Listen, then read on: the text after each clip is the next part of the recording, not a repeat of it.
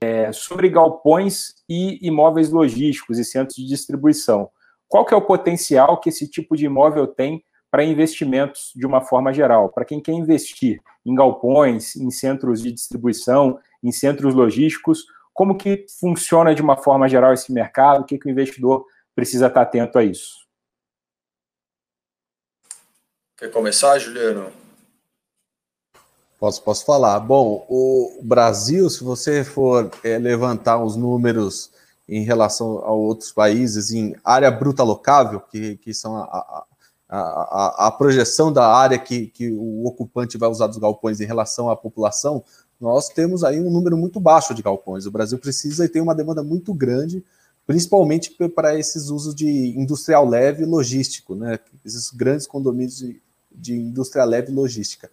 Né? O que, que diferencia a, a indústria leve é, de uma indústria pesada? A indústria leve é quando você tem uma um, um, a parte de acabamento e uma pequena manipulação só do produto. Não, você não vai fazer uma grande produção com aqueles equipamentos grandes, como é uma usina sucroalcooleira, por exemplo. Né? Você tem só o galpão, maquininhas, é, paletadeiras e, e estanteiras. Né? Você esse tipo de empreendimento, é, principalmente agora com essa com, acelerados aí é, com, com, o ano de 2020 e com o e-commerce, tem uma demanda muito grande no país e uma carência de qualidade muito grande.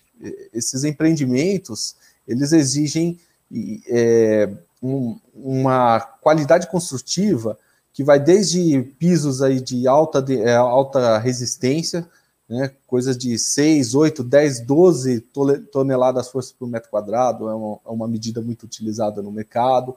É, você tem ali a, a, iluminação zenital, você tem uh, os galpões refrigerados, que é um outro nicho de galpões que o Brasil tem muito pouco, que são que eles são praticamente uma grande geladeira do tamanho de, de, de um galpão, né? Ele tem toda a parte de isolamento e resfriamento é, para poder atender esse, esses ocupantes. Então, é, é um, realmente um, um, um, nicho que vai crescer muito no Brasil. Né? A gente vê aí o, os últimos fundos imobiliários focando nesse tipo de desenvolvimento. Não tem hoje praticamente para comprar. Se você tivesse um galpão pronto, né, tem muito mais ocupante do que investi é, tem muito mais investidor do que negócio pronto, né? Você está com uma escassez gigante em cima dessa, dessa modalidade de investimento. Então é um setor muito positivo e tem um futuro brilhante aqui no nosso país. É, ele, ele sofre uma carência né, de áreas, né? Então, porque você, quando você vai fazer um galpão logístico, né, como o próprio nome diz, você precisa que ele esteja aí na beira das rodovias, das principais rodovias, com acesso rodoviário.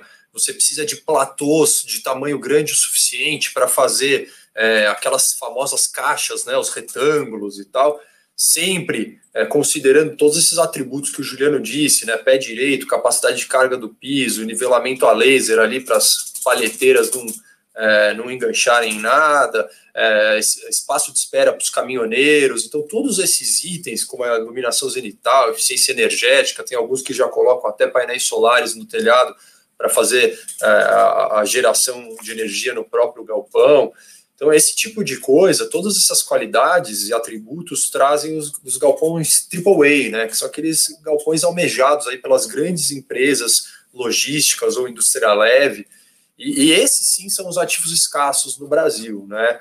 É, existem dificuldades em relação ao meio ambiente, em relação à negociação com, com proprietários de terreno, para que seja viável é, e escalável fazer mais desses galpões. Mas sem dúvida, a gente que está nesse mercado agora, aí com o advento do e-commerce crescendo forte para caramba por causa da pandemia, é, trouxeram, trouxeram aí uma demanda muito grande. A gente está vivendo isso todo dia. É, e tem essas outras classes. O Juliano citou, por exemplo, os galpões refrigerados, é, que no Brasil, então, são uma classe de ativos, quando se trata de galpões de primeira linha, é, muito escassos, ainda se você for comparar com, a, com galpões per capita, metros quadrados per capita de refrigerados no Brasil, você tem uma, uma perda de frutas e, e outros. É, e outros alimentos como esses que não, não passam por essa logística refrigerada no Brasil e acaba sofrendo um desperdício muito grande que em outros países é intolerável. Né? É...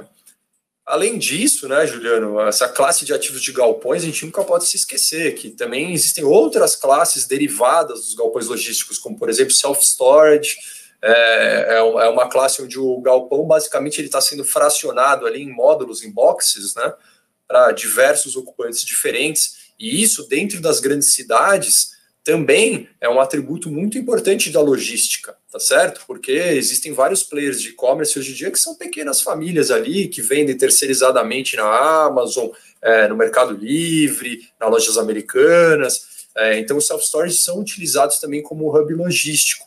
Né? Então, isso é, é importante da gente lembrar. É, fora isso, existem diversas outras segmentações aí que a gente podia discutir, data center, outros atributos como cross-docking. É, então, assim, é muito conteúdo sobre galpão, tá? Mas sem dúvida uma, uma classe de ativos que cada vez mais vai fazer parte do nosso dia a dia, dada a nossa demanda online. Inclusive corporativo também, né? A gente vê muitos galpões aí se convertendo em, em, em áreas corporativas em muitas cidades, porque empresas que precisam de um espaço muito grande querem otimizar de uma melhor forma o próprio Mercado Livre é um grande case disso, né? O headquarters dele aqui no Brasil, né? O centro principal dele, os escritórios eram um galpão que foi todo retrofitado e é um case bem interessante para a gente poder analisar. Agora... E é um ótimo exemplo, só para completar, já que você levantou essa bola, Bruno, é um ótimo exemplo de um galpão chamado de last mile, né? O last mile é aquele que fica na última pernada da logística. Então, às vezes, você tem os centros de distribuição que ficam um pouco mais longe da cidade. Mas uma classe de ativos que ainda está se desenvolvendo no Brasil são aqueles grandes galpões logísticos dentro da cidade, que eles podem fazer aquela entrega em um dia, dois dias, né? Lá nos Estados Unidos é muito comum ver na Amazon, né? One day shipping, two day shipping. Aqui a gente ainda não consegue, porque não existe essa oferta grande de galpões last mile. Tem alguns players focados nisso já aqui no nosso mercado. E no Japão, por exemplo, existem galpões last mile que são até verticalizados. Um, dois, três andares de galpão cada um com 10 metros, 12 metros de pé direito, é, com, com um caminhão subindo os andares. Então, assim, são coisas que a gente ainda não viu ainda, mas é uma classe de ativos que chama atenção.